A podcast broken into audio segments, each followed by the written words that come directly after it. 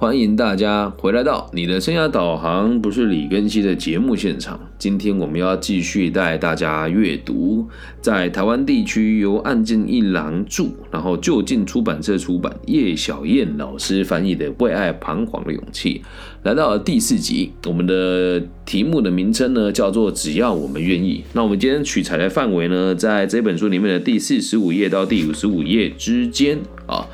那我们就来开始今天的分享吧。第一个要谈的主题哦，叫做彷徨的理由随处可见。其实对于恋爱或是婚姻彷徨迟疑的这些理由啊，不论要多少，都可以随时掰得出来。有些人会将父母的婚姻不美满当成自己拿不定主意结婚的借口。像这样子的情形，并不是为了父母的不幸的婚姻，而才使他感觉到对。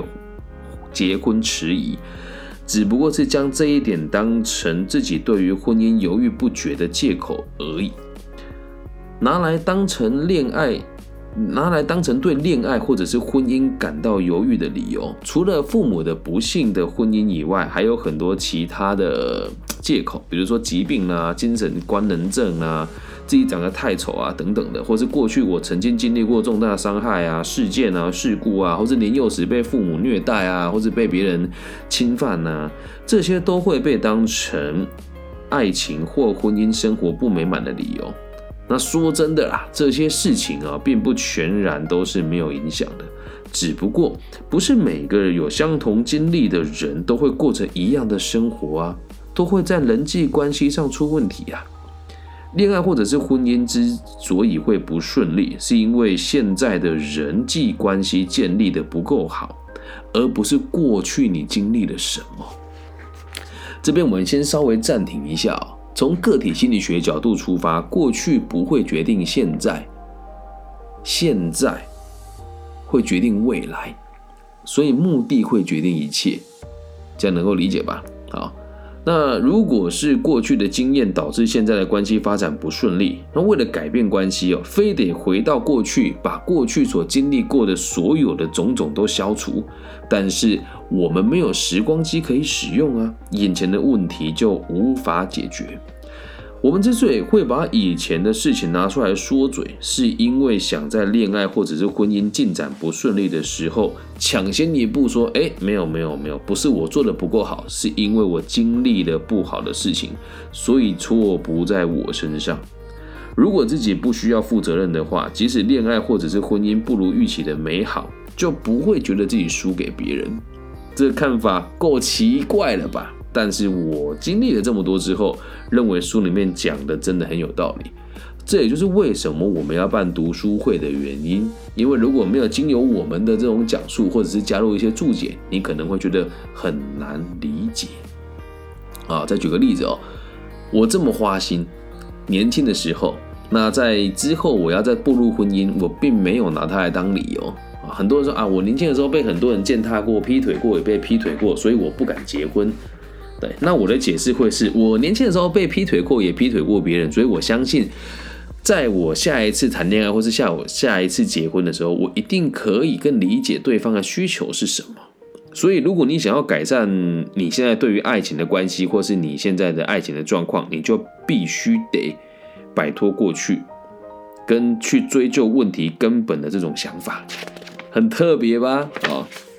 所以接下来来谈一谈哦，真的没有邂逅的机会吗？你会遇到很多人会说：“哎呀，我交不到男女朋友，是因为我身边没有男生啊，没有女生啊。”其实这也是一种借口啊。有些人会说：“就算我想谈恋爱，我也遇不到对象，因为工作的场所里面都是我的同性，我完全没有机会认识别人。”那这个借口就成为了自己恋爱不顺利的原因。不过老实讲啊，虽然真的有些人在工作上可能找不到谈恋爱的这个对象哦，不过在上班或上学的途中，你应该还会遇到一些不同的人吧？如果你是喜欢旅游的人，不管是火车啦、飞机啦，哈，或者是公车上面啊，还是旅游胜地等等的，应该都有机会认识别人才对。再说了，现在已经可以透过电话啦、电子邮件啊、Facebook、IG 啊、微信啊等等的，让分隔两地的人瞬间取得联系。先不论这种方式对于爱情的滋长与维护是好还是坏哦。但只要说完全没有认识对象的机会，这就是骗人的一种说法。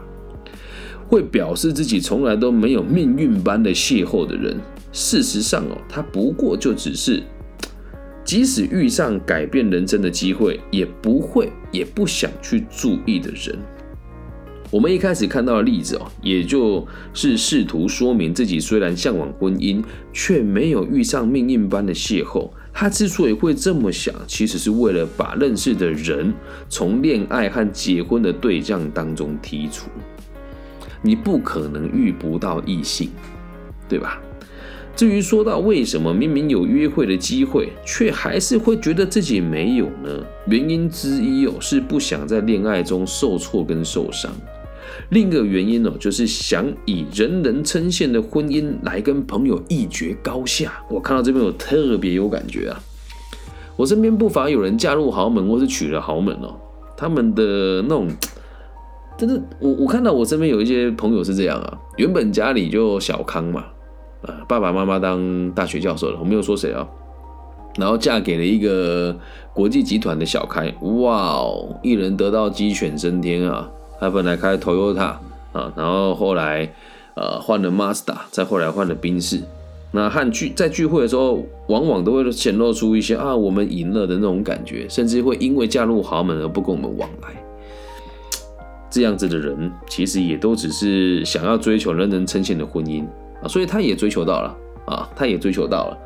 所以真爱啊，不应该拿物质来衡量，也不应该有胜负的欲望会这么想的人呢，会为了占到上风，会将实际遇到的对象一一由结婚人选中排除。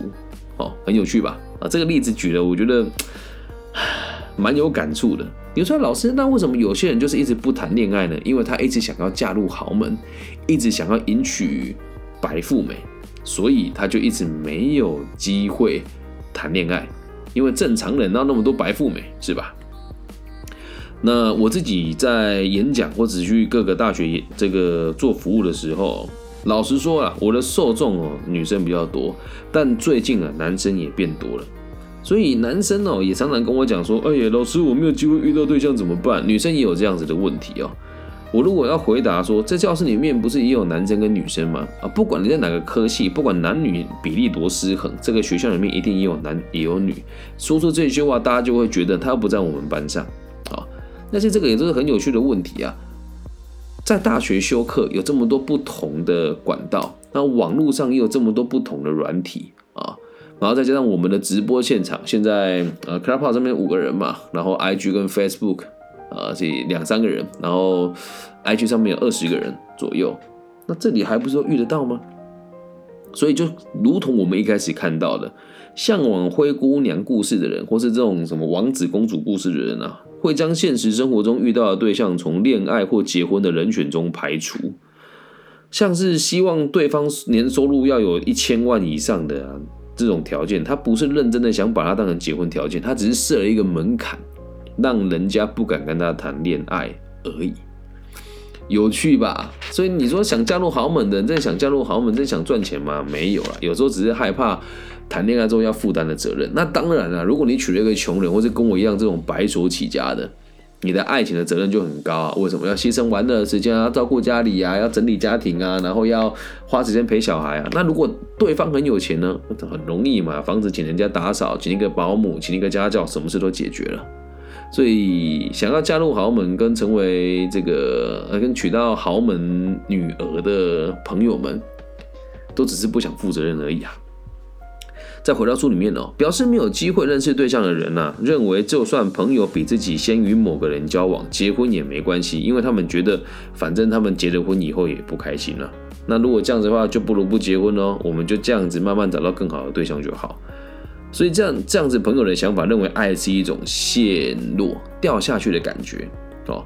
那可是他就算这么期待，也没有遇到人可以让他相遇。所以呢，一旦明白了，实际上光是邂逅仍然不够的时候，就会找出邂逅以外的其他理由来当做自己迟迟不肯谈恋爱的借口。这边我稍微解释一下，我觉得这词还很有趣哦。人家会说，因为我遇不到好的女孩，然后你遇到了之后，你就会再找其他的借口不跟人家交往。那不交往的方式很多哦，不在一起是一种哦，然后这个劈腿是一种，外遇是一种，然后习惯找这个有情人的人偷情又是一种，这都是某一种避免正常恋爱的管道啊。所以啊，不论是认为原因出在过去或是现在的种种经历的这种人哦，或是没有机会认识对象的这些朋友，他们都想表明一个立场，就是反正问题不在我身上啊。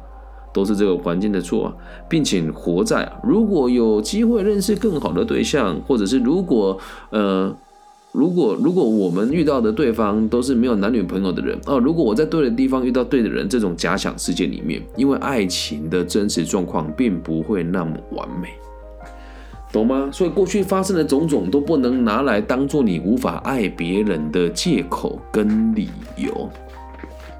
接下来书里面提到这个观点哦，我认为还不错。他说：“爱是一种能力啊，所以只要有机会认识对象，恋爱就会一帆风顺的吗？而其实这么想的人呢，在开始交往之后，就会立刻发现哦，啊，跟你讲，遇到对方哦，只是一个起点。德国心理学家弗洛姆曾经提过一般人的看法，一般人的看法哦，他说，所谓的爱情的问题啊，是在于对象，而不是能力。爱虽然很简单，但是要找到适合去爱的对象，或者是适合来爱我的对象很难。这是人们都是这么认为的。我先说哈，这句话它的意思是别人是这么认为的，而在弗洛姆跟阿德勒还有李庚希的角度，这一段说法是错的。大多数人都认为爱是一件很简单的事情，但是要找到适合去爱的对象却很难。弗洛姆却说不是这个样子哦，他说重要的不是对象，而是爱人的能力。有一些人呢，谈过好几次恋爱，却总是不顺利；也有人反复的结婚、离婚、结婚、离婚、结婚、离婚。这样子的人当然不会缺少恋爱的对象，但就算是这个样子哦，如果在恋爱或者是婚姻当中持续触礁的话，便可以说他在爱的方法和爱的能力上是有缺陷的，是有改善空间的。对于认定爱是自然的、是陷入的，却唯独缺少最重要的陷入对象的人来说，弗洛姆的说法应该会让你很吃惊吧？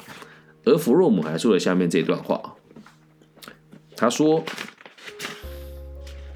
爱是技术，爱是技术吗？如果是的话，就需要知识和努力，又或者说，爱是一种快乐的感受。就像是能否体验到要靠运气，幸运的人便能陷入的东西吗？即使我们遇到了可以相爱的对象，开始交往，甚至结了婚，如果不努力去联系、去维持它，那关系就很难持续下去呀。这边做个插播，台湾的离婚率居然高达七成，我在想离离不掉的大概还有两层，剩下幸福的就只有那一层而已。那为什么呢？因为大家都不生孩子，生了孩子之后，你就被 你就必须得努力的去维系了。那你说，哎，老师不能这么讲啊！很多人结了婚之后，有的小孩是离婚啊，那就是因为大家都没有努力去维系。好，所以弗洛姆他说，爱不只是能力的问题，更是一种技术。如果把它视为技术的话，我们就必须得具备一定程度的知识和努力。以这个层面的角度来出发，爱不是往下陷落，而是需要向上。构筑的，如果没有适当的方法或者是技术，即使你爱着某一个人，那样子的爱也是无能为力。同时，缺乏爱意的技术，则是危险的工具。听得懂吗？如果你懂爱，可是却没有爱意的话，你可以操弄很多人呢。那嫉妒这部分呢，我们有机会再谈哦。但是可以先跟大家分享的是，心存嫉妒的人根本没有爱。哲学家山木清说过一句话，他说：“这种谋略式的爱的技术，我根本没有办法成就爱。”所以有的人会说什么呃推倒女孩啦，或是虏获芳心啊，或者是这个呃驯夫术、御夫术啊，这都是不对的。对于为了使他人只关注自己，为了为了使他人只关注自己而玩弄的手段的人来说，对方一旦把心思转向自己以外的地方，就会开始嫉妒、愤怒、憎恨。而这样子谋略式的方法，只会让结果与爱原本应有的样貌越离越远。哇，讲得很好哎，真的，我有遇过女孩子会在我面前装柔弱，或者是会在我面前故意讲某个女生的不好，都感觉得到。而这个样子的人，就是所谓谋略式的爱。他会跟别人讲说：“我以前用这一招就骗到那个谁谁谁，你跟谁都不吃这一套。”我又不是笨蛋，我当然不吃这一套啊。但大部分人都吃这一套吗？吃，为什么？他们不理解什么是爱嘛。他们也享受那种被嫉妒啊，享受那种被争宠的感觉啊。所以，如果你是用这种角度出发来看待爱的话，那是非常危险的事情。就算呢，你几乎疯狂的爱着对方，却因为不知道爱的方法是什么而不断争吵，以至于心生怨怼的话，那恋爱只会练出苦果，无法得到幸福。这里就不得不提我的某几段感情了。我一直认为我有一段感情啊，这个女朋友对家人哦的这个付出是太病态的了，她为了她的家人负债百万。然后我就一直跟他讲说，这个不对啊，这个不好，你应该怎么做啊？去看你爸爸妈妈的债权跟债券呢，还有债务人做整合等等的。我当时就是不知道爱的方法，所以每天都争吵，最后我们就分开了。所以就算你疯狂的爱着对方，不知道爱的方法而不断争吵，那也是没有用的。所以为什么我们今天这一节题目叫做“只要我们愿意哦”。只要我们愿意接纳跟理解过去的方法是错误的，那爱情会变得很简单。那接下来啊，就要讲到我们这个书里面我第一男主角阿德勒，他说过啊，这也是他在《自卑与超越》一书里面写的，我还有印象哦。爱并不如某些心理学家想的那样，单纯只是自然作用。实际上，爱是凌驾于如何满足自然需求的冲动之上。这边所说的冲动呢，不要怀疑，就是性的冲动。如果只要有满足冲动就可以，那么爱是简单不费力的。人们不过就是为了因应社会需要而压抑它。话说回来哦，虽然用压抑冲动这种说法，但事实上是否果真如此，还需要再思考看看。尽管大家可能无法立刻了解这是怎么一回事哦，但目前只是希望大家可以先知道所谓的。爱是技术的这样子的看法，即使恋爱要是谈的不顺利，也很有可能是因为你不知道这个技术而已，懂吗？爱是一门技术啊，而我们这一本书的目的就是带大家理解到底这个技术该怎么训练起来。只不过这个技术不是什么小聪明啊、小手段啊、小心机的技巧。这边我就要跟大家讲，我曾经遇过一个。一个喜欢我的人呢，他盗用了，也不是盗用，他注册了很多账号，然后去跟大家讲说什么他是我的好朋友啊，而且一个人分饰多角，这我也遇过，这个就是所谓的小聪明，这不是爱，这就是前面所讲的心机跟这个工具型的行为啊。那虽然曾经听说过年轻人如果没有操作手册就谈不了恋爱，但这种技术并不是手册里写的那一种，完全照着机械化的方式去进行就可以的。喜欢上某个人的时候，并不是随便哪个谁都可以，因为喜欢的对象不是别人，就只能是这个人。哎，有趣吧？所以阿德勒博士说，如果你要真爱，就只能有一个人。但是这个说法还不能讲过时啊，就现在的人的想法是很多元、很宽广的。不过也不急哦，我们会在后面的这个节目一一补上，跟大家做说明哦。所以，就算你读过一般介绍恋爱技巧的书，甚至是把这个应用题当做它应用题的答案把它背起来的，研读各种恋爱的范例哦，你还是无法直接套用在自己身上的。从形式上去认识爱哦。虽然有其必要，但如果不从技术的根基去了解为什么要那么做，一旦出现了手册里没有记录过的状况，你就会马上惊慌失措。所以啊，在今天的最后一个章节要跟大家分享，我们都必须得拥有改变生活形态的勇气。只要我们愿意啊。弗洛姆说，爱并不是自然的作用，而是一种技术。阿德勒从生活形态的观点来看待爱，即使换了对象，你也一样会是失败的。这是因为问题不在于跟谁恋爱，而是在于自己的生活形态。有的时候我们会解释成生活风格。所谓的生活形态跟生活风格，是指个体对自己、对他人还有对世界的信念体系。也就是发生任何问题的时候，会认为因为自己有能力，所以能够解决，或者是因为自己没有能力，所以无法解决。就这两个生活形态、生活风格而已哦。那如果大家想要了解生活风格，可以去我的 Pocket 搜寻生活风格，我有更深入的解说。那我们这边用这样子的方式来理解啊，这样子的深度就足够我们继续往下阅读了。平常面对别人呢，是视为会伺机陷害自己的恐怖人物，或者是在必要时刻会对自己伸出援手的人，像这样子的思考的惯性哦，对于世界的看法，阿德勒统称为生活风格，或者是生活形态。这也是平常我们所说的性格，几乎是完全一样的意思。只是如果用性格这个词，会让人以为这是与生俱来而难以改变的。为了清楚表达性格所联想到的事物有所不同，便用了生活形态这个词的说法，有趣吧？所以不要说什么我的个性不合，我性格不符，没有，这就是生活的形态。而生活的形态是可以被改变的。它是可以选择的。谈到为什么可以如此断言呢？那是因为即使生自于同一个父母，在同一个家庭长大的兄弟姐妹，性格也不会完全相同。也只有孩子选择了自己的生活风格，才能够解释的这件事情。由于生活形态跟生活风格是自己选的，所以只要你有心，当下这个瞬间就能改变。哇，这句话讲得很重。只要你有心，当下就可以改变。至于为什么不愿意改变哦，只是因为一旦选择了新的生活品质、啊生活形态或生活风格，下一刻会发生什么事情，我们根本就无从预料起啊。比如说，有一个熟人迎面走来，但对方不但不是陌生人，甚至是自己一直以来这个有一个好感的存在，打算有机会单独相处的这个对象哦。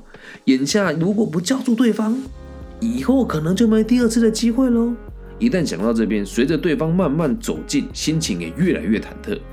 可是当那个人看你擦身而过的时候，你却移开了视线。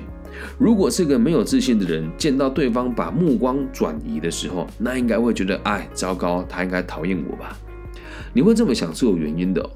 即使你满脑子想着有机会一定要跟他好好表白，有机会一定要跟他交往，但又没有自信，觉得对方不管怎么样都不会接受自己，那就算真的交往了，也不知道能不能一直交往下去，所以就擅自的为对方做决定，说你不会喜欢我。一旦做出这种解释，并且放弃的话，与对方的关系就不会有进展了。虽然会感觉到难过，但比起交往以后再分开来的好太多了吧。不过，所谓的对方拒绝自己或讨厌自己，充值量，充其量不过就是千百万种的可能性当中的其中一种而已。以这个例子来讲哦，他有可能，他有可能也是对你有好感，只是不好意思才把头低下来的，理解吗？如果你心里面这么想，接下来会去思考我该如何接近对方哦。到到，但是到目前为止哦，就如同前面所说的，因为过去一直活在假设的生活形态当中，因此不知道该如何是好。生活形态它并不是无法改变的，不想改变才是真的。改变生活的形态以后，虽然能以不同以往的看法面对发生周到的事，踏出下一步，但也等同于迈向一个未知的世界。对此感觉到害怕也很正常，所以不想改变生活的形态，心里也就有了不要改变的念头。只不过，如果现在的生活形态会让自己的恋爱变得不幸，那么你就非得拥有改变的勇气不可。为了改变生活形态，首先你就必须得停止做一件事情，就是不断下定决心不要改变它。很劳神哈。为了改变生活形态，首先必须得停止，不断下定决心，不要改变它。那光是这么做是不够的。如果要改变生活形态，就必须得先清楚的知道目标，自己想要变成什么样子。有关该如何改变，我们接下来会慢慢说明。那在下一集呢，我们会看看恋爱不顺遂与生活形态之间的关联。以上就是这集全部的内容啦。怎么样？是不是颠覆你们对爱情的看法呢？所以记得。不要再不停的下定决心不改变了。只要你下定决心不改变，什么事都不会改变。记住啊，恋爱是一种人际关系，而全世界只有三种人际关系，就是工作、交友跟爱情。最薄弱的是工作的伙伴，再来是朋友，然后再来是最浓郁也最难以割舍的就是恋爱。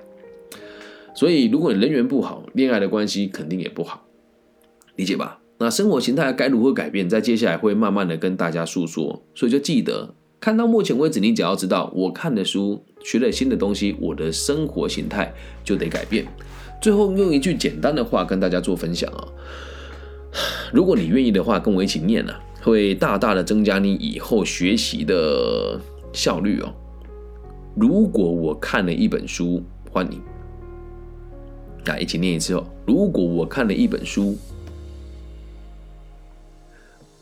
认识了一个新的人，学了一个新的技术。